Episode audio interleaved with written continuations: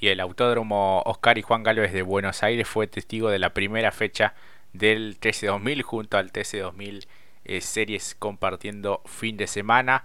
Hubo, bueno, clasificación y dos finales el día domingo. La primera de ellas fue para Franco Vivian en su regreso a la marca Chevrolet y al equipo Pro Racing ya sin el apoyo eh, de la terminal de manera oficial, pero sí representándolos de muy buena manera. En este caso con Vivian, que ya había estado en algunas temporadas hace una década atrás y que en este retorno eh, pudo concretar el triunfo. Triunfo que en pista había sido de Facundo Márquez, pero en uno de los relanzamientos de los dos que hubo por las eh, neutralizaciones, Márquez excedió la velocidad largada, debía ir a 80 eh, kilómetros y, estaba excedido. Claramente se notó en las imágenes y la categoría incluso ha incorporado este, algunos sensores y la tecnología eh, que, se utiliza también en otras, en otras categorías para justamente medir esto. Quizás hubo allí un delay porque Márquez termina subiendo al podio y después se termina enterando de la sanción y el recargo que le valió este, caer en el clasificador hasta el décimo puesto. Lo cierto es que Vivian logró el triunfo, el piloto de Capital Federal, escoltado por Bernie Javer y Lionel Pernier, el actual campeón de la categoría. Ignacio Montenegro, eh, Julián Santero, Escuncio Moro, Rodrigo Aramendía, Nico Trau, Facunda de Triguetti y el mencionado Facundo Márquez dentro de los 10 mejores de esta primera final. Así que, bueno, hubo algunos toques, bueno, algunas este, cuestiones que este, fueron un poco el desarrollo de esta final, Mati. Exactamente, lo que hubiera sido para Márquez también, ¿no? Arrancar la temporada en una debut con victoria, por lo menos en una de sus finales, respectivamente. Y bueno, lamentablemente de esta manera. Pero positivo para Vivian, creo que va a ser el punta de lanza de Chevrolet después de muchos años siendo escuderos de distintos protagonistas, ya sea de Chevrolet, de Toyota también, siendo muy buenas tareas, así que seguramente esta podrá ser su temporada. Y encima llegó eh, lo que fue el resultado final con la revisión técnica, justamente segundo fue Bernardo Javer, quien mencionábamos también que ojalá eh, puedan tener ese protagonismo que tanto merecen después de lo realizado en este lapso de lo que es la más tecnológica. Así que bueno, entre, eh, estuvo allí, ¿no? Ah, me parece la competencia. Me llama la atención un poco algunos aspectos que vamos a analizar eh, ahora, eh, más adelante. El hecho de dos competencias el día domingo, por ejemplo, a mí me gustaba más, no sé vos Jorge, pero para mí era, me, agradaba más el hecho de las carreras de los sábados, los sprint, me, satisfacían más, no sé vos. Sí, sí, sí, sí, coincido. se hace demasiado, me parece, dos, dos carreras una de 25 de 20 minutos y una vuelta y la otra de 25 minutos. Eh, un total, yo lo contabilicé 13 giros porque bueno, hubo dos neutralizaciones. 13 eh, giros para la victoria de, de Vivian. Lo cierto es que bueno, este, se hace un poco complicado para quien pone se acerca a la categoría o quiere mirar, no sé, por ahí está haciendo zapping en la tele y, y encuentra la carrera, explicarle toda la cuestión de las penalizaciones también después de la clasificación, porque el que clasifica primero no larga primero. Eh, bueno, este, se ha optado por este sistema y no por los kilos, los cuales celebramos, pero es como el mal menor elegir.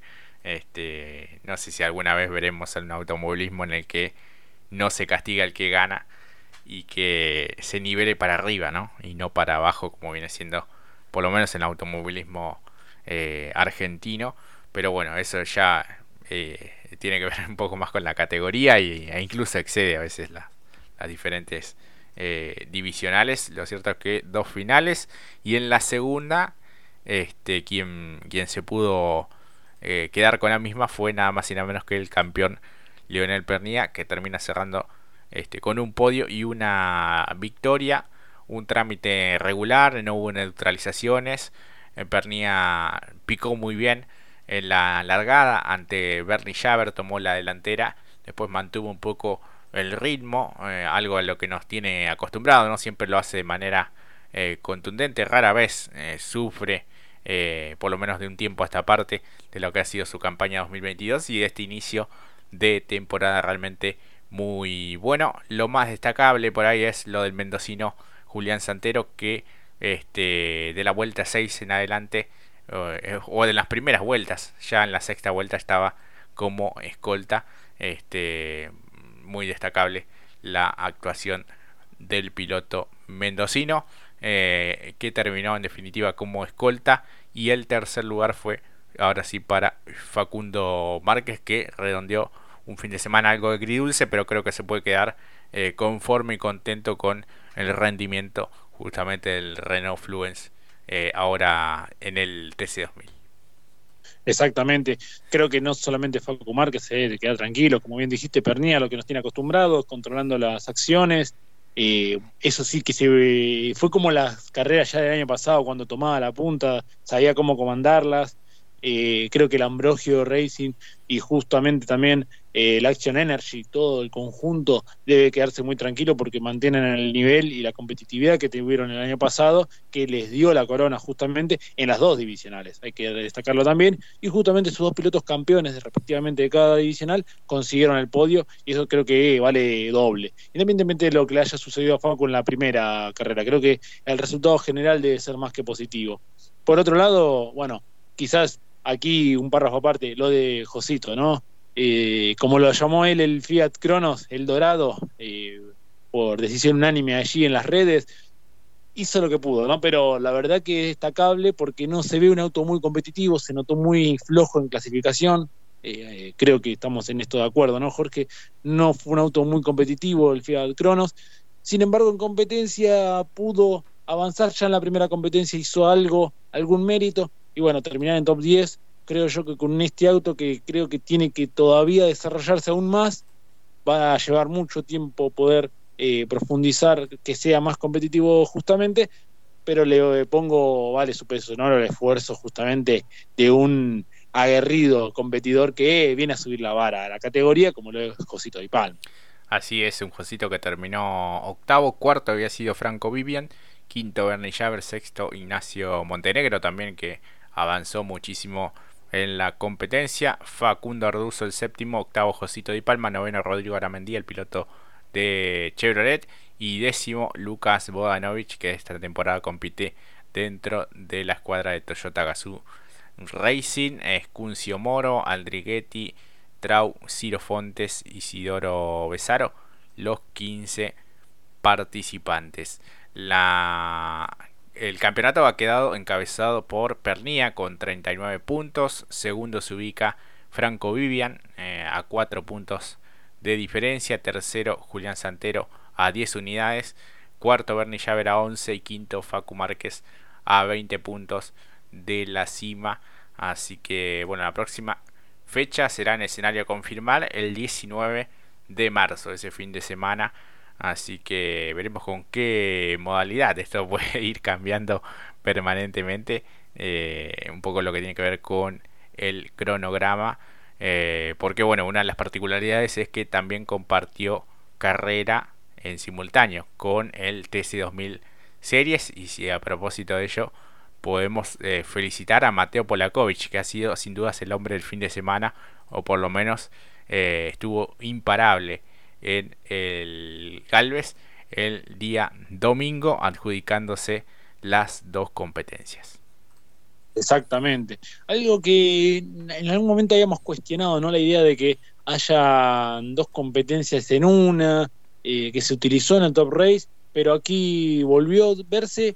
Si no había funcionado en Top Race, nos llamó la atención, ¿no? Me parece que lo veamos en el TC2000, pero bueno, eh, pierde protagonismo justamente este gran logro que ha tenido por la COVID, doble victoria, es muy eh, importante para comenzar la temporada. Me parece que queda un poquito relegado ante lo que uno está acostumbrado, porque pones en la misma competencia Pernía, Vivian Santero, Javer, y pierde un poquito, no queda un poquito relegado. Desde mi punto de vista, quizás otros dirán, no, está bueno, es novedoso, y quizás somos un tanto tradicionalistas, puede ser, lo cierto es que para mí el que verdaderamente gana en pista es cada uno en su respectiva divisional. Claro, sí, además por el, la cuestión televisiva a veces también es cierto lo que vos decís, se van todos con lo que pasa en la punta de la competencia. en eh, el TC2000, ¿no? Más con pilotos de la talla de, de Pernilla, de Vivian, de Santero, de Bernie Javer, eh, y bueno, de todos los que hemos eh, mencionado hace instantes nada más. lo cierto es que Polakovic un poco viene con el envión de lo que fue su tramo final en el 2022, en un excelente desempeño en esta divisional al conseguir eh, su cuarta victoria consecutiva, ya que venía de ganar sprint y final en la última fecha en Concepción de Uruguay y estas dos carreras en este 2023 en, Buenos Aires. Juan Pablo Traverso con el Peugeot 408 del Finiachi Racing y Matías Capurro con el Ford Focus de la escudería JM Motorsport terminaron en el eh, podio en ambas eh, competencias. Así que con estos resultados el campeonato es encabezado obviamente por Polakovic con 47 unidades. Segundo se ubica Juan Pablo Traverso a 11 puntos. El tercero Matías Capurro a 17. Tiago Pernía a 44 unidades. Y quinto aparece Emiliano Stan a 46. Eh, bueno, un susto grande entre Stan y Pernía. ¿no? Stan aparentemente se quedó sin eh, frenos justo antes de ingresar a la primera curva del trazado número 8 del Autódromo Oscar y Juan Galvez y lo impactó de lleno en el sector trasero, casi casi en el medio, a eh, Tiago Perniaga, justo estaba encarando esa primera curva y la ligó sin tener nada que ver. Eh, bueno, afortunadamente sin consecuencias para los pilotos, pero sí bastante dañados ambos eh, vehículos. Así que, bueno, una, una verdadera pena porque Tiago había hecho, por ejemplo, la pole position y era uno de los animadores y seguramente lo será en este campeonato del TC2000 Series.